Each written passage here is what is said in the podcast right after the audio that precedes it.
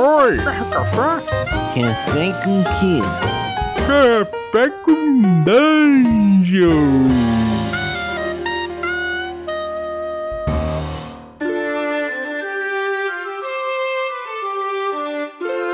Bom dia, amigos do Regra da Casa. Estamos aqui para mais um Café com Dungeon, na sua manhã com muito RPG. Meu nome é Rafael Balbi e hoje eu tô aqui bebendo um café delicioso da Ovelha Negra e tô vendo algumas promoções aqui na Promobit. E, bom, para quem não conhece, Promobit é, um, é uma rede social, praticamente, para quem curte descontos.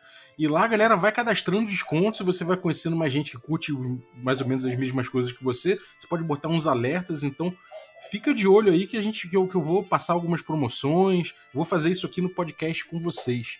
Mas, enfim, vou terminar aqui o meu café, mas enquanto eu termino meu café, eu vou trocar ideia, como sempre, com a galera aqui, né? E hoje o assunto vai ser dentro da D&D Cyclopedia.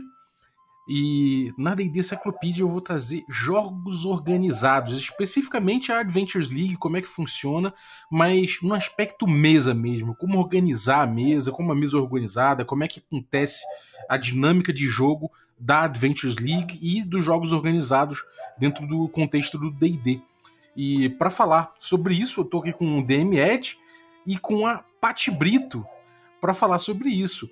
Mas antes de chamar os dois, eu quero lembrar que você pode se tornar um assinante do Café com Dungeon a partir de R$ reais. Com R$ reais você já participa do nosso grupo de Telegram, participa de sorteios dos nossos parceiros e ainda recebe conteúdo extra. Então, picpay.me barra Café com Dungeon dá uma força pra gente. Bem-vinda, Paty! E aí, Balbi? Cara, é um prazer estar aqui, né? Adoro vir aqui conversar contigo, com o pessoal aí da, da coluna e com o povo do nosso Telegram. É sempre um prazer estar aqui trazendo algum assunto ou fazendo algum tipo de contribuição.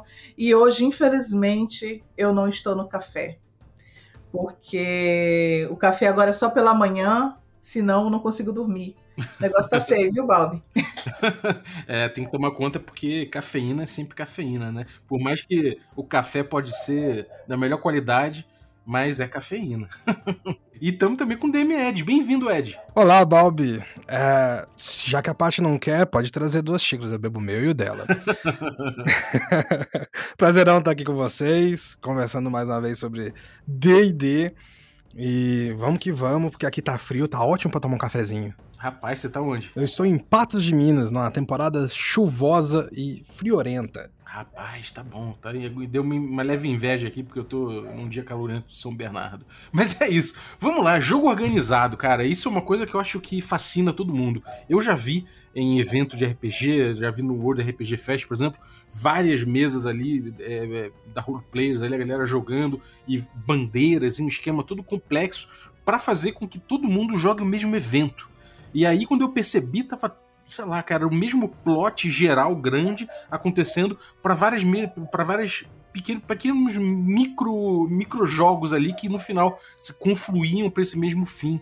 E eu achei incrível, e aí fiquei sempre curioso de como funciona isso na vida real, né? Ou seja, na tua mesa, como é que você participa disso? Como é que é? Conta pra gente o que, que é, o, o que, que são esses jogos organizados aí que rolam no, no, nos eventos de D&D? Ah, então, o jogo organizado é, são programas, né, da, de cada tipo de jogo. Então, o D&D tem Adventures League, mas existem outros jogos organizados, o Pathfinder tem seu jogo organizado, é, outros também têm o seu jogo organizado. Então, o jogo organizado é um programa onde se reúne um grupo especial de regras próprias que viabilizam que todos os jogadores que estão em determinada temporada de jogo possam estar juntos jogando em paridade. Como assim paridade?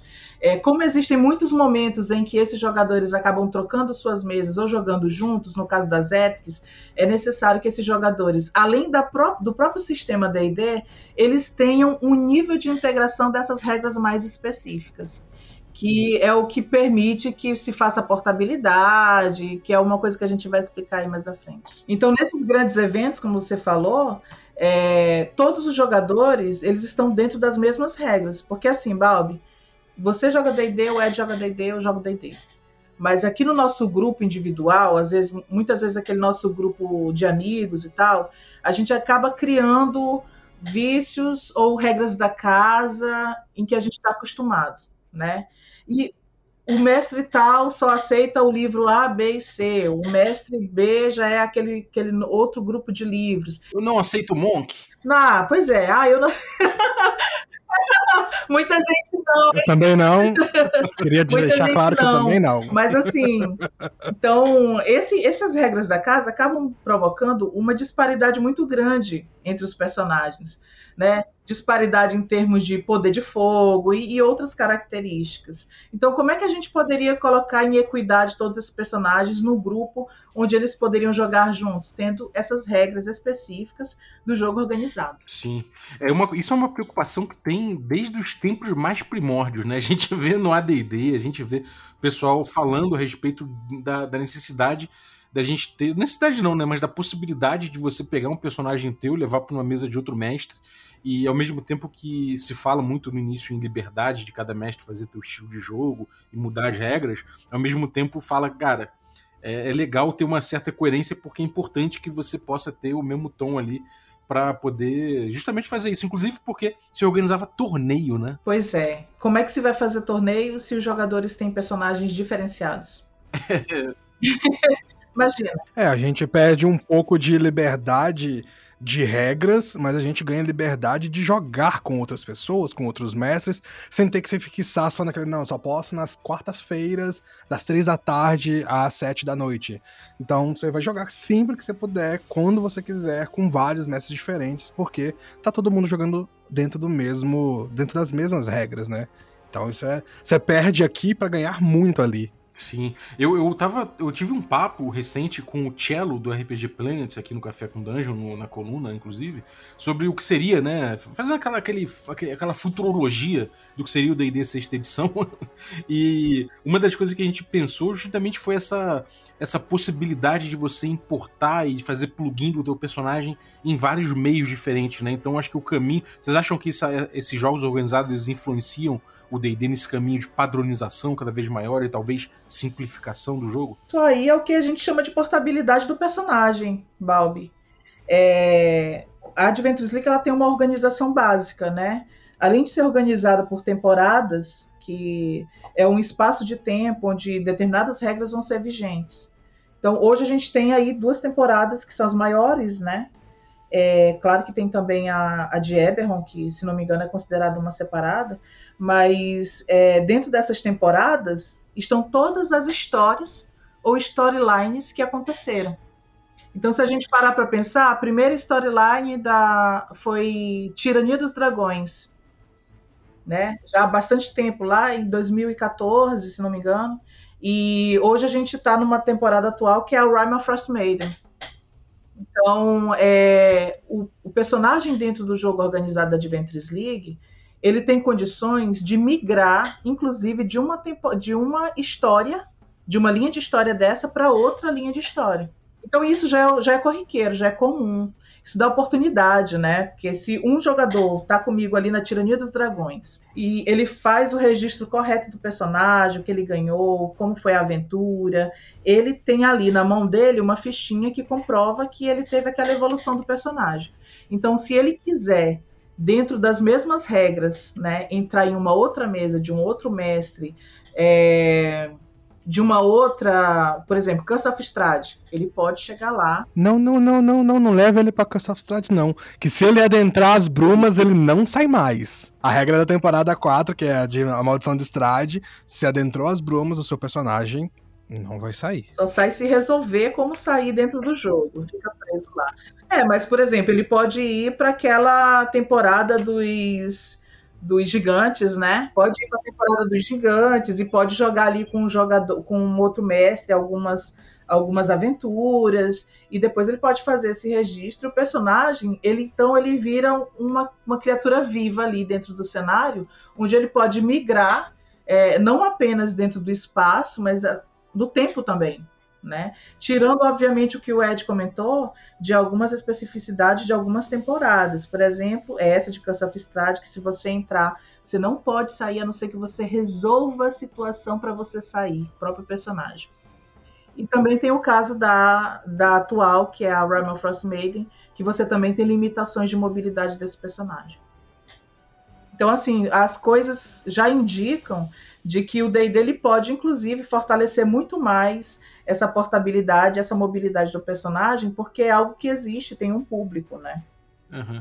Aí nesse caso que a gente tá falando são de várias mesas rodando as mesmas aventuras, né? E que você pode rodar um pedaço da aventura aqui, depois pegar esse personagem e rodar outra, outra parte, uma outra aventura na, na, em outra mesa, pode. Isso é a portabilidade. Agora, é, o, o, que acontece é, é, em simultâneo em relação a todas essas mesas? Como é que é feito esse controle né, de, de que parte que cada um está jogando? Como é que é feita essa, essa logística né, das mesas e das temporadas? E como é que funciona essa, essa evolução? As mesas, elas acompanham. As mesas não, né? No caso, as temporadas acompanham o módulo vigente. Então, quando estávamos quando lançou a Curse of Strahd, por exemplo, começou a, a temporada de Curse of Strahd, aí depois Storm King's Giant começou a temporada de Storm King's Giant, aí a de Curse of Strahd virou histórica e vai evoluindo. Lançou a última agora, Rime of the Frost Maiden, que é chamada de Plague of Ancients, e a, o resto virou tudo histórico para trás. Então, conforme é, vai, vão saindo livros que de aventura, a Adventures League, o jogo organizado, vai acompanhando e vai gerando histórias que passam em paralelo com a história do livro principal. Então, a, organização temporal delas funciona dessa maneira. Mas não tem nada que impeça de agora que nós temos a, a, a vigente, é a Rime of the Frost Maiden, ter uma pessoa jogando a temporada 1 é, do Tirania dos Dragões e de, mesmo agora que já passou tanto tempo. Nada impede, não, não existe um impeditivo de que ah, a partir de tal ano só pode jogar daqui para frente, não. Se você tá começando agora e quer pegar alguma história que você gostou muito de jogar e, e não, não conseguiu acompanhar quando estava lançando, contando que você encontre um mestre para poder narrar para você, seguindo as regras da Adventures League, seu personagem faz parte da história que você pode jogar com qualquer outro mestre. Desde que, é claro, você faça os registros do seu personagem, controle lá bonitinho, falando que você jogou com o mestre X na, no dia Y, no nível tal, ganhou isso, aquilo, aquilo outro, aventura Y. Pronto. Você tem ali o log, está é, é, como se ele fosse o registro. Ele é literalmente o registro de jogo que comprova que o seu personagem faz parte daquela história. É, e Balbi, só para fazer assim, tipo, beabá mesmo. Porque às vezes essa terminologia ela confunde muito até quem, quem joga Adventures League. Né? Então, o público que não tem acesso, ela, ela, ele confunde muito. É, a gente tem a temporada 1 até a atual, que é a 10. Né? A 1 a 9 elas seguem o mesmo conjunto de regras e a gente chama essas temporadas de históricas. Então, todas elas, desde a 1, seguem a, as regras da Adventures League da nona temporada, que foi Descent to Avernus. E aí a gente tem a, de, a 10, que é a Realm of Frost Maiden, que é a temporada atual. Então, então para cada temporada dessa, de 1 a 9, o que, que aconteceu? A Wizard lançou um livro que é o Capa Dura, o livrão Capa Dura que a gente conhece. Né? E aí, acompanhando esse livrão, a Adventures League, com seus recursos próprios da sua equipe, ela escreve e lança uma outra temporada paralela de suporte ao livrão. E aí essa, essa outra temporada tem nome, tem os, ela é dividida por módulos que são como se fossem fascículos, enquanto os livros são divididos por capítulos, tá? E aí, é, essa temporada de apoio, ela tem o mesmo tema, ela se passa no mesmo lugar e ela se cruza em vários pontos a história com o livrão. Então, na verdade, são duas histórias no mesmo cenário do mesmo problema, da mesma questão lá que está sendo organizada. Então, o jogador é, ele pode jogar pela Adventures League no livrão. O mestre pode rodar ela pelo livrão com as regras da Adventures League. O jogador também pode jogar só a aventura de apoio, que são as aventuras modulares. Então, ele pode pegar aqui o módulo 3, com mestre tal, Ele pode pegar o módulo 4 de uma outra temporada com outro mestre, desde que esteja dentro das regras. E ele também pode, se ele quiser, jogar a temporada modular completa em estilo campanha. Então, é, então é assim, é uma, é uma organização espacial onde o jogador ele pode estar tá se mobilizando ali ou não. Ele pode também escolher jogar como campanha com seu mestre uma das duas temporadas, uma das duas histórias da mesma temporada. Uhum. Maneiro. E, e, como é que são as famosas epics, assim? O que é exatamente uma epic? O que a galera fala que é uma epic, assim? É, é só mais uma... É só uma, uma, uma, coisa especial que acontece? É, é, uma dimensão maior? Como é que é? É, então, a última epic que eu joguei, quem mestrou foi o Ed. e antes disso, eu fui, fui administradora de duas epics em dezembro no evento da Liga dos Aventureiros, no evento de Natal, aquele evento beneficente, né? É, eu vou passar a palavra para o Ed, mas eu só queria dizer que foi uma das experiências mais diferentes e incríveis que eu tive foi quando eu joguei a minha primeira Epic lá no na Celebration no ano passado, né? Que foi a primeira Epic dessa temporada, que é a temporada 10 que a gente está ativa agora. Mas aí fala aí, Ed, explica aí. Então, eu vou utilizar como base primeiro a, a, mais recente das épocas, que foi a que eu narrei agora no Winter Fantasy. E é o seguinte, tu imagina que durante a campanha vigente, a temporada vigente, no caso a Run of the Frost Maiden, existe um evento de proporções muito grandes que vai acontecer no cenário. Algo que não dá para apenas uma mesa com seus quatro jogadores e personagens resolver. Então, junta-se várias mesas de RPG, cada uma com seu mestre, e por trás desses mestres, os administradores que vão dar suporte aos mestres para fazer o jogo rodar. O que, que acontece? Os administradores controlam o tempo. Cada parte da Epic existe um determinado tempo aonde aquilo deve ser resolvido. Você resolver ou não aquele problema da campanha dentro daquele espaço de tempo vai gerar um resultado que vai afetar o final da sua, da sua aventura. Então, nessa última que a gente jogou agora, é, Terror em, nos Dez Burgos, Terror nos, nos Dez Burgos, uh, um exército de bestas tomadas por Chardalin. Só, só e... avisar a gente que agora tem spoiler, viu? Se você não quer ouvir, é melhor você dar uma pulada aí, porque o Ed está contando já o plot da aventura. É, então já fica o alerta de spoiler da Patrícia aí sobre a última época.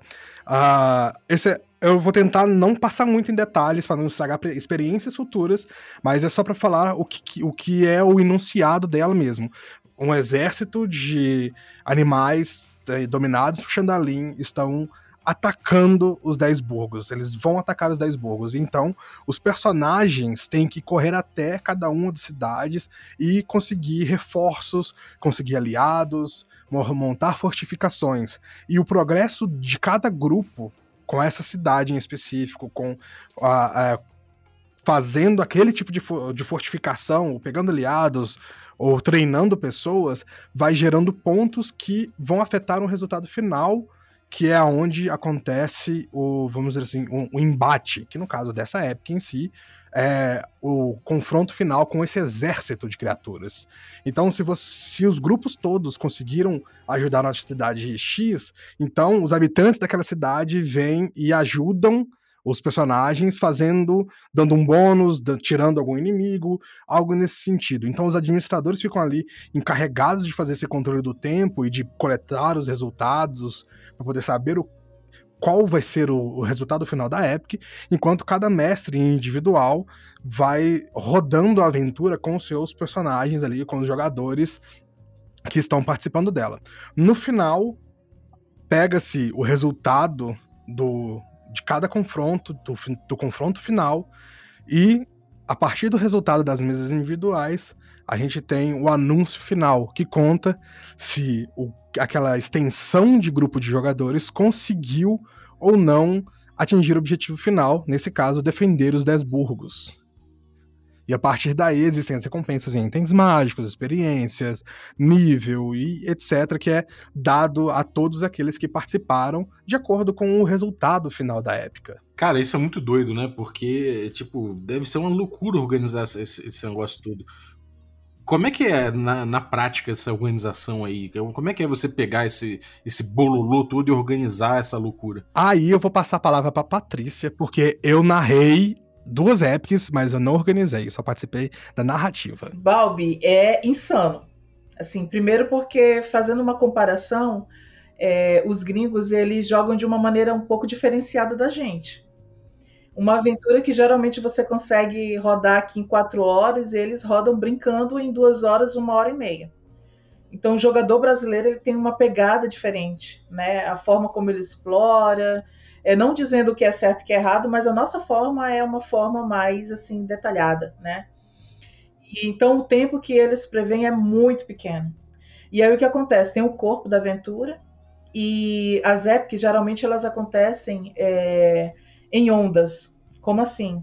Elas são são aventuras grandes divididas em partes, onde cada parte tem que ser cumprida ou não num dado tempo. Então, é, a gente coloca o tempo, o tempo começa para todas as mesas, não interessa se você teve problemas, não interessa se a internet caiu, não interessa se o mestre teve uma dor de barriga, a, a Epic começa no mesmo tempo, pontualmente para todos os jogos.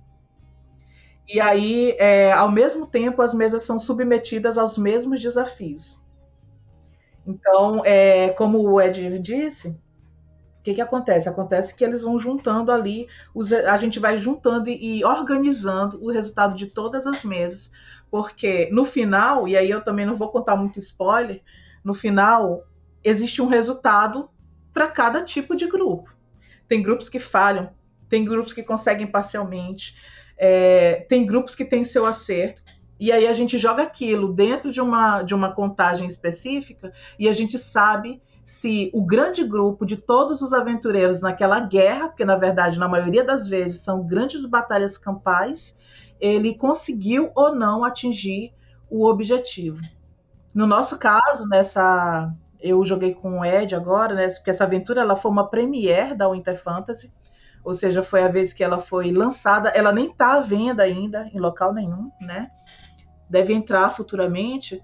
É, nós falhamos a batalha campal falhou e assim todo tipo de consequência aconteceu ali. E o mais interessante, Bob, é o seguinte, que é, se faz o controle de todos os resultados de todas as mesas dos eventos oficiais do D&D.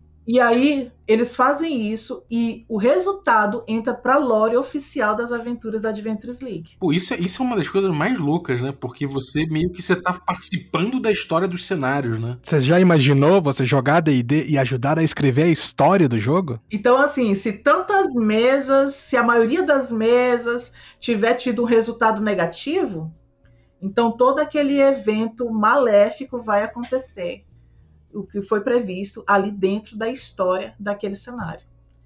E isso é interessante, né? Porque é, você tem a oportunidade de participar ali. É muito bacana. Eu acho que isso foi uma das coisas assim que mais me, me chamou a atenção quando eu fui jogar pela primeira vez. É, isso é muito doido. Agora, como é que é a coisa do estilo pessoal de cada mestre dentro disso? Porque a gente sabe que tem mestre que é mais bonzinho, tem mestre que é mais carniceiro, então acaba que isso pode de alguma forma influenciar nesse resultado, né? Tipo, você tem ali, pô, aquele. Ah, pô, a galera ali que é mais bom, boazinha faltou. E aí. Sabe? Isso, isso tem alguma influência, cara? Vocês veem isso ou existem diretrizes? Como é que funciona isso? Existem sim os mestres mais bonzinhos, existem os mestres que pesam mais a mão, existe os mestres tipo o Corvo, assassino de jogadores, mas no geral existem sim as diretivas de como vão ser encaminhados cada um dos encontros, a quantidade de inimigos, como eles lutam, o tempo que dura. Então, assim, uh, existe um pouco de variação porque cada mestre vai tocar o encontro de uma maneira diferente cada um interpreta o como os NPCs é, agiriam dentro do combate de uma maneira diferente. Mas como são vários mestres ao mesmo tempo jogando, isso meio que se equilibra. Os carniceiros e os bonzinhos, vamos dizer assim, é, desde que eles sigam as, direti as diretrizes, não tem problema. Porque no final tudo se alinha pro, pro objetivo. É, Balbi, no, na Adventures League tem uma coisa que a gente chama de APL, que é o Average Party Level, né? Independente do mestre ser bonzinho ou ser mais carniceiro, ele tem que respeitar o APL. Então, o APL é um cálculo de média do nível do grupo, né? Onde a própria aventura ela te traz as possibilidades de ajuste. Então, ela vem com todas as fichas do, dos possíveis né, encontros e o mestre vai ver. Então, bom, então se eu tenho aqui um grupo de três aventureiros é, do nível tal, por exemplo, uma aventura de Tier 1. Tier 1 é porque a, o jogo organizado ele, ele divide os aventureiros em estágios. Então, o aventureiro do estágio 1 ou Tier 1 é aquele aventureiro que está no nível 1 ao 4 do DD. Então, Tier 2, 5 a 10 e assim por diante, vai até o Tier 4. Tá? E aí, é... a aventura traz, já na sua mecânica detalhada, qual é o APL da aventura. Então, a aventura pode ser nível 1, perdão, é Tier 1 ou estágio 1, que vai do nível 1 ao 4. Então, é, é, jogadores com personagens de 1 a 4 podem jogar naquela aventura. Porém, o APL da aventura é 3. Ou seja, a média do, do combate, né, ou dos encontros, ela é calculada para um grupo de nível 3. Em cima disso, se você tem um grupo muito pequeno, você calcula o APL dele. Você junta o, a média dos níveis e você divide pelo número deles. Se dá maior ou menor do que o APL da aventura, que é 3, então eu sei que o meu grupo é fraco, é muito fraco. Ou se ele está na média, se é um grupo grande, com níveis altos, ou se ele é muito forte. Então, as próprias aventuras da Adventures League te trazem já uma sugestão. Se o seu grupo for muito forte, então você precisa colocar mais tantos desse aqui, ou aumentar o, o PV desse aqui em tanto, ou aumentar as rodadas de ataque do monstro tal, mas isso é prévio. Isso não é na hora que o mestre vai decidir se ele vai aumentar o, o PV do monstro na hora do combate ou quantos ele vai colocar. Então, é, fica o encontro que já tem um parâmetro antecedente, respeitando a ideia da mecânica de D&D, que é de apresentar um desafio possível de ser é, ultrapassado. Bom, e, e, jogadores eu imagino que aceite todo tipo de jogador, né? A galera mais novata, a galera mais experiente. Acho que é uma coisa bem ampla, né? Mas e para mestre? Tem uma, tem que ter um, um, um, um portfólio, tem que ter um currículo decente. Como é que funciona isso? Qualquer um pode virar um jogador de Adventures League, um mestre. Basta que ele respeite as regras da temporada. E geralmente essas regras elas são lançadas pela própria Adventures League e tá lá no site da Wizard. Depois a gente pode passar, para você, Bob, todos os endereços para quem quer começar, detalhados, eu te passo. A priori, novato ou não novato, ou que nunca jogou nem D&D e quiser aprender, pode é, se aventurar e ser um mestre. Mas aí o que acontece? Nos eventos é outra, outra situação. Em geral, os eventos oficiais do D&D eles usam rankings. Eles não pegam qualquer pessoa, por exemplo, que eles não conhecem e colocam lá para mestrar uma Epic, por exemplo. Então, a maioria dos eventos hoje da, da Wizard, eles são organizados pela é, Baldman Games ou então pela Game Holicon. A maioria é a Baldman, tá? Então, a Baldman ela possui um índice de mestres que é chamado até de Herald's Guild, é, onde lá eles têm um ranking dos mestres a partir da avaliação dos seus jogadores. Então, como é que isso acontece? Digamos que você te, é, participou aqui, você entrou pela primeira vez, você entra nível 1 e você vai jogar no evento deles. E aí você mestrou cinco meses é, é, do seu interesse, é do interesse da empresa também, que os seus jogadores respondam. São informações bem gerais, sabe, Balbi? É, como foi a mesa, se foi justa, se o mestre é, te apresentou o sistema corretamente, esse tipo de pergunta. E daí você, é, eles recebem esses formulários do jogador que jogou contigo e eles vão montando aquele ranking de notas Então, por exemplo, o cara que ninguém sabe se, se sabe se- raramente ele vai conseguir ranquear, né? Porque os jogadores eles acabam te avaliando de acordo com a experiência. Se a experiência do parâmetro que foi proposto, ela aconteceu, você provavelmente vai ter uma boa avaliação. E aí tem as oportunidades de novos mestres entrarem, né? Sempre tem as oportunidades onde você entra e você começa a sua avaliação ali no nível 1. Então, nos eventos, geralmente são assim, os eventos internacionais. Aqui a gente está falando de um padrão de eventos oficiais do D&D, tá? Mas, é, hoje a gente tem eventos, inclusive aqui no Brasil, que acontecem, onde a gente também tem esses formulários, mas para a gente poder, é, de alguma forma, dar uma segurança para quem vai jogar. Eu- acho assim, é, é, é interessante e eu acho assim que quem está comprometido com, com o jogo provavelmente não se importa de participar desses rankings, até porque a gente não vê muita diferenciação é, entre a gente ou o cara que está no nível 3 ou outros, e assim por diante.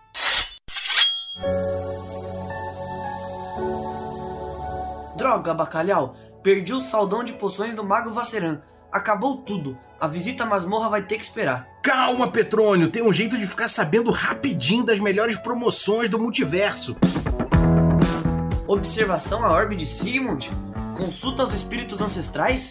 Conta pra mim, bacalhau. Nada, nada disso, tá tudo aqui na Promobit, uma guilda online com os melhores aventureiros do mundo das promoções. Eles avisam sempre das melhores oportunidades. Incrível! Ainda tem uma lista de cupons de descontos para uso imediato. Sim, você ainda pode colocar um alarme para avisar você sempre que tiver promoção.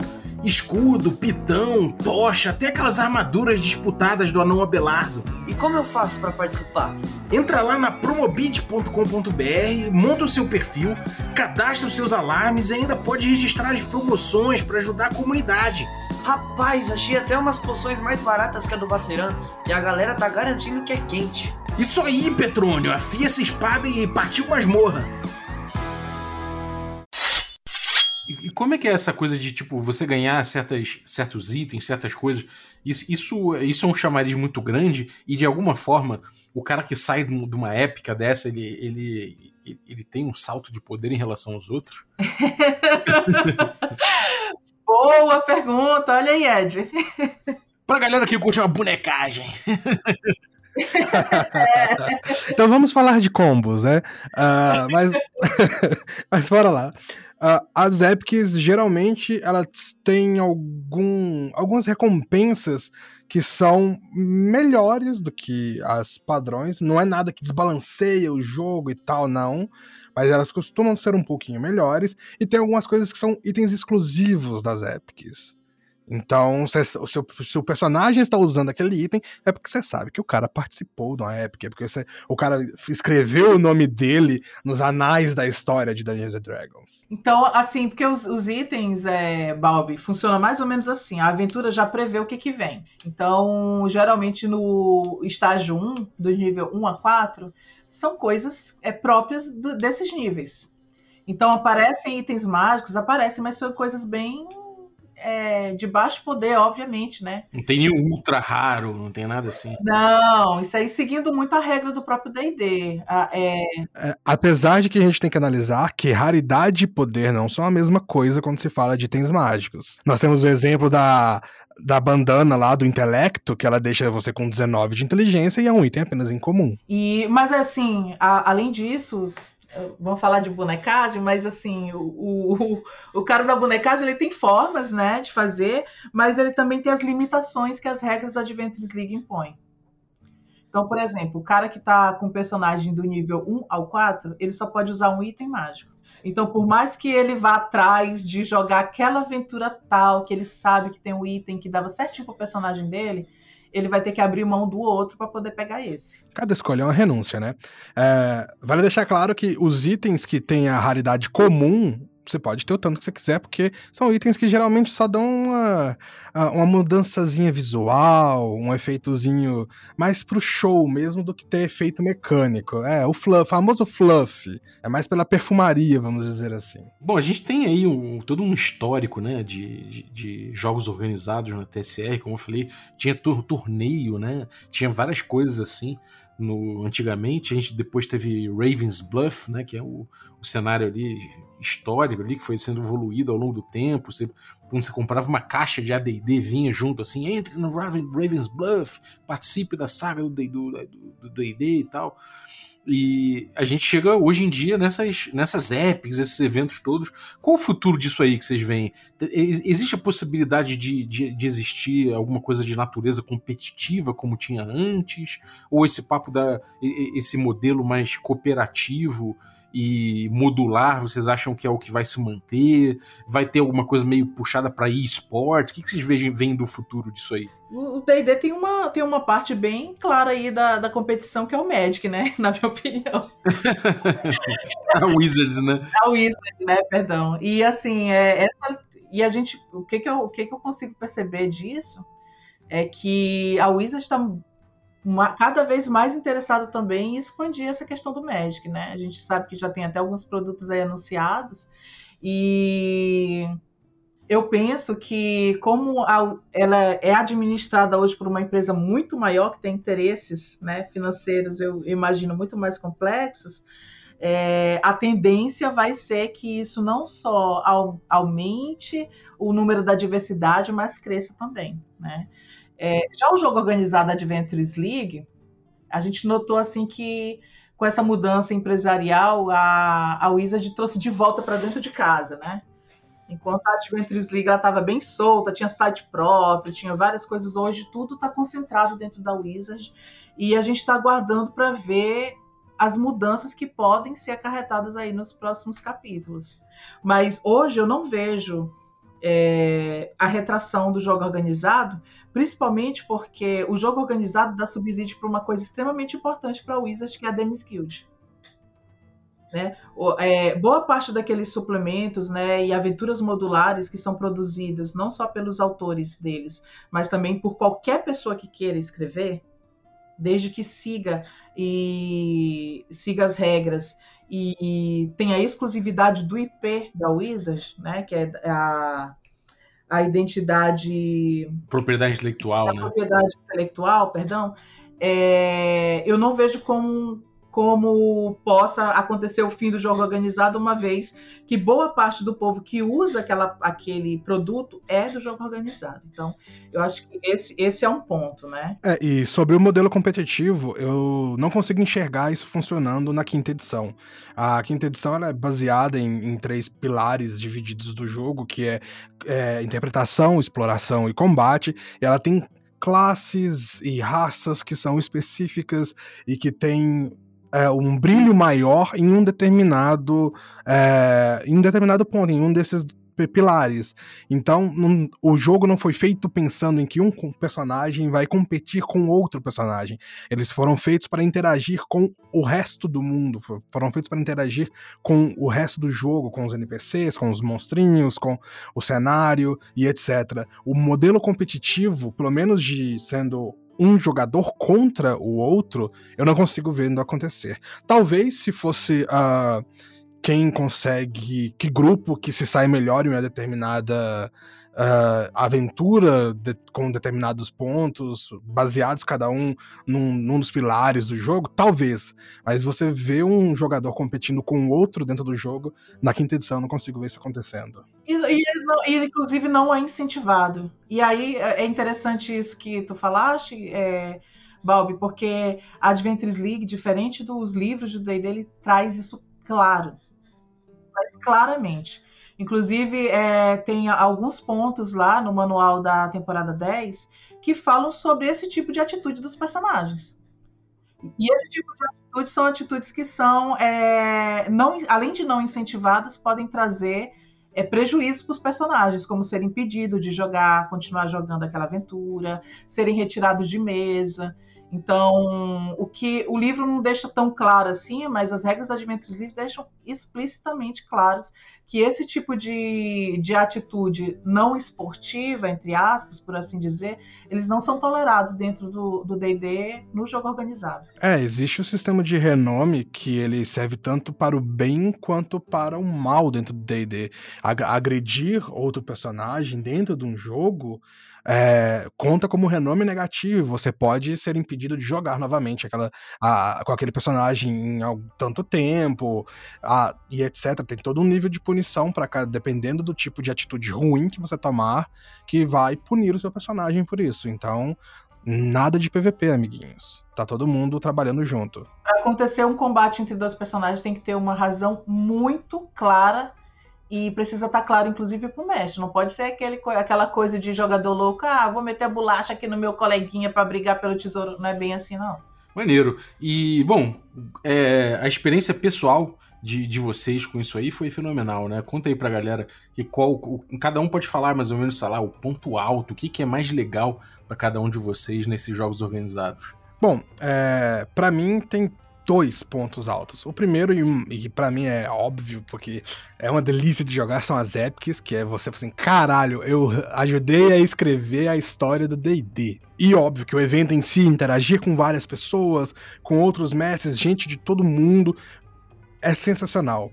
E você tendo um personagem que você pode jogar RPG quando você tiver disponibilidade e online, com tendo eventos mensais, é, dá aquele conforto para quem já tá na, na, idade de que não tem tempo todo dia, que tem trabalho, já tem toda uma agenda por trás da, da vida. A modularidade é algo que para mim brilha muito, porque eu posso jogar meu joguinho quando eu tiver tempo. Se tiver alguma outra mesa rolando, o meu personagem é da, encaixa ali, eu chego, converso com o mestre e vamos jogar. Pronto, estamos jogando. Não precisa ficar dias procurando gente no, nas redes sociais para poder conseguir montar um grupo e talvez nem jogar essa modalidade, essa, essa liberdade para jogar, para mim isso é sensacional. Maneiro. E para você, Paty? Então, Balbi, eu fui uma jogadora de uma vida inteira de aventura de amigos homebrew, né? Então, eu vim conhecer esse jogo organizado muito agora na pandemia, eu nem sabia que isso existia. E foi através daquele evento a Gencom, o, o Sembi convidou aí no grupo, eu fui, me inscrevi e foi um negócio assim que nunca mais reverteu a situação, né? É, mas eu queria só pontuar algumas coisas que eu não estou dizendo que eu não vou voltar a jogar fora da Adventures League, pelo contrário, eu amo D&D, mas gosto também de outros sistemas e, e formas de jogar. Mas eu, eu, vou pontuar aqui algumas coisas que eu acho incríveis. Primeiro, você que é, acabou seu grupo porque você não tem jogador, o jogador não leva, não leva a mesa a sério, Tá aí uma coisa que eu hoje eu virei intolerante porque eu tô acostumada com os jogadores da Adventures League. É, eles levam muito a sério, né? Você tem jogo marcado, você tem jogo marcado às 9 horas, você chega no grupo, 9 horas tá lá a fila te esperando. Então, eu acho que isso é uma das coisas que eu mais senti diferença, porque a gente vê muito do, dos grupos de amigos, né? Que parece que a, às vezes o pessoal não leva tão a sério assim o, jogo. E eu percebo que ali existe um compromisso muito maior desses jogadores eventuais, sabe? Parece que eles estão mais. Uma outra coisa que eu percebo que para mim foi um diferencial é que eu tive condições de conhecer muitas pessoas. Conhecer muita gente, jogar com outros jogadores, experimentar a forma de jogar o estilo de outros mestres. Às vezes a gente está a vida inteira jogando com o nosso grupo e acha que aquilo ali é o céu, mas talvez a gente só está na primeira camada né? Eu acho interessante experimentar e conhecer outras pessoas de outras formas a, acaba abrindo um pouco a cabeça da gente para tudo isso. E bom, basicamente isso. Eu eu indico, principalmente para o pessoal aí que faz muito tempo que não joga RPG, como é boa parte do nosso público lá no servidor do Discord. É, gente que jogou lá atrás e que nunca mais teve oportunidade porque trabalha o dia inteiro, não sei o quê. Também tem é, abertura para esse pessoal que tem pouco tempo. Porque você pode pegar o seu personagem, você vai lá, joga uma aventura, e quando você puder de novo, pega outra vaga, e assim por diante, você não fica naquele sonho infinito de, oh meu Deus, eu não jogo mais RPG. Né? Porque, nossa, conheço muita gente assim. E você tem essas oportunidades. Sim. É, tem no grupo, vira, vira e mexe, aparece alguém no, no grupo falando, pô, não joga há muito tempo, queria jogar, não sei o que. Isso é uma oportunidade de você ter jogo constante, né? Um jogo sempre ali e participar eventualmente, como, como o Ed falou, de, de, de eventos maiores, de grandes proporções e, e participar da história do D&D. Então, acho que para todos os níveis de jogo você tem ali um, um, um, acolhimento, né? O final é não dá, não dá para aceitar mais desculpa falando que não joga D&D. Não tem motivo para você não jogar. Pode jogar, tem mesa, tem horário, tem tudo. Acabou, acabou. É, experimenta, vê se gosta. Se não gostar, já volta a jogar de outro jeito. Eu acho que experiência é tudo, assim, nessa questão de RPG.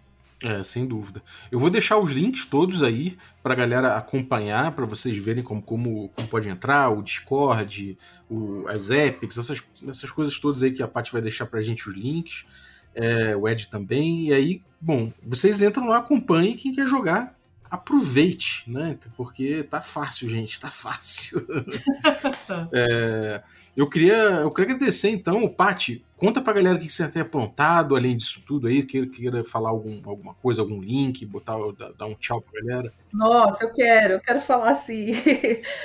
Primeiro convidar o pessoal, é, gente, tem um grupo de, de mestres que agora se ingressou no grupo da Virtual D&D é, Weekend, que é o evento oficial que a D&D tem hoje, que é uma vez por mês. Então a gente está sempre lá colocando. É a primeira vez que a gente está participando, foi aberto para o público brasileiro, tá? Mesas em português.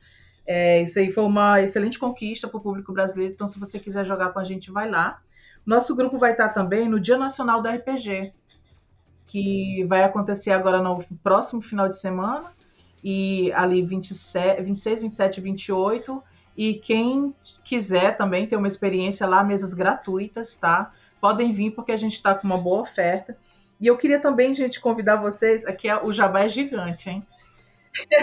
eu queria também convidar vocês para curtir as nossas redes oficiais, redes sociais, perdão, da Liga Aventureiros, no, tu, no Twitter, no, no Facebook, no Instagram e convidar também vocês para assistirem dois materiais que a gente está começou a trabalhar neles agora, que são duas streams que estão acontecendo na Twitch na quarta-feira e no sábado. No sábado a gente está rodando uma Twitch que está explorando aventuras em Mitranor. Então é um cenário super interessante, bacana, cheio de coisas massas, principalmente para quem gosta de lore. Quem também não gosta, as aventuras são muito boas. Então, chega lá no, no sábado. E na quarta-feira, a gente começou a explorar um cenário de DD chamado Border Kingdoms, que nós traduzimos como Reinos Fronteiriços. Então, são umas terras de grande disputa de poderes, né? De riquezas. Se vocês quiserem dar uma curtida lá, o próprio autor já fez a indicação da nossa stream lá no, no grupo dele. Então, te convido também para vir assistir e para participar com a gente. Ah, tem mais uma coisa. Se você que ouviu a gente aí e está querendo jogar Adventures League, vamos deixar o link do servidor do Discord Adventures League Brasil. Aparece lá, vê as mesas que estão disponíveis, faz essa experiência. Obrigada, Balbi. E, bom, e, e DM Ed, conta pra gente aí que você tem aprontado, deixa aí, faz seus anúncios e dá o seu tchau pra galera. Ok, então. É, eu tenho jogado muito e narrado muito. Na, no último final de semana foram quase 24 horas de RPG durante os três dias do final de semana. Que isso, rapaz. Sim, é um ritmo insano, mas tamo aí. Tô jogando essa campanha de Mitranor com, com a Patrícia, com o Daniel Saraiva, com o Gustavo Sembiano, com a Ive, com o Corvo narrando pra gente. Espero não ter esquecido ninguém. É, e eu jogo também no, com o Saraiva RPG, com a Maldição de Estrade, às sextas e domingos lá na Twitch, Saraiva RPG. Tem sorteio de livro, brindes pra galera que tá acompanhando a stream.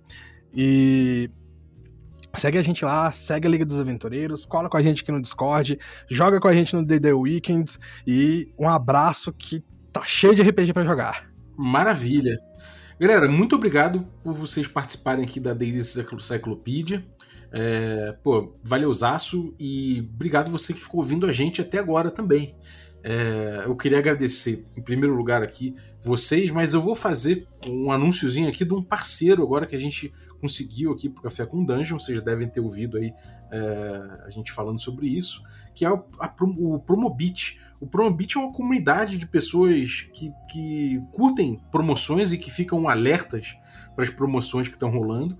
E, e, compartilham isso nessa, nessa comunidade, né, nessa rede social praticamente de promoções. Então você chega lá, dá uma olhada nas promoções em gente que curte mesma, as mesmas coisas que você, que fica de olho nas mesmas coisas. Então você, tem, você vai ter certeza de um preço baixo lá, né? A galera vai cadastrando as promoções e são promoções reais, elas são verificadas pela galera do, do, do Promobit, então você tem segurança de que elas rolam e você ainda pode, sei lá, fazer uma lista de desejos, você pode botar alarmes para avisar quando determinadas coisas entrarem em promoção e alguém cadastrar. Você pode cadastrar as suas também. Então, cara, isso vai gerando ali um jeito de você não pagar mais preço cheio para absolutamente nada. Então, cola aí no Promobit. É... E eu queria agradecer também obviamente aí nossos assinantes, inclusive a Pati Brito, que é o nosso assinante aí. Obrigado, Pati. Pode vir, gente, é bom demais, só gente bacana. É, exatamente, cara. A comunidade, eu tenho um orgulho danado de ter essa comunidade aí é, junto com Café com Dungeon, então você pode fazer parte dela. picpay.me barra Café com Dungeon, agradecendo já aos nossos assinantes Café Expresso, é, dentre eles, aí eu vou citar o, o Bruno da Silva Assis. Obrigado, Bruno, pelo seu apoio. Queria agradecer também aos nossos assinantes Café com Creme e vou agradecer aí especificamente o o Bruno Tássio Cachoeira. Muito obrigado, Bruno, pelo seu apoio. E também agradecer aos nossos assinantes Café Gourmet. É o nível de apoio da Pati Brito, então mais uma vez, obrigado, Pati. É, e também o Erasmo Barros, o Gilvan Gouveia, Ricardo Mate, Adriel Lucas, Bruno Cobb, Diego Sextito, Rafa Cruz, Abílio Júnior, Denis Lima, Matheus Hamilton de Souza, Jean Paz, Franciola Araújo, o Rafael Mingo, o Daniel Melo, Vinícius Lourenço Fernandes, o Rafael Garotti, o Guilherme Nojosa, o Caio Messias, o Pedro Cocola, o Thiago, o, o Thiago Tito, o Marcos Paulo Ribeiro, o Pedro Obliziner, o Denis Lima e o Rodrigo de Lima Gonzalez. Galera, muitíssimo obrigado, um abraço e até a próxima.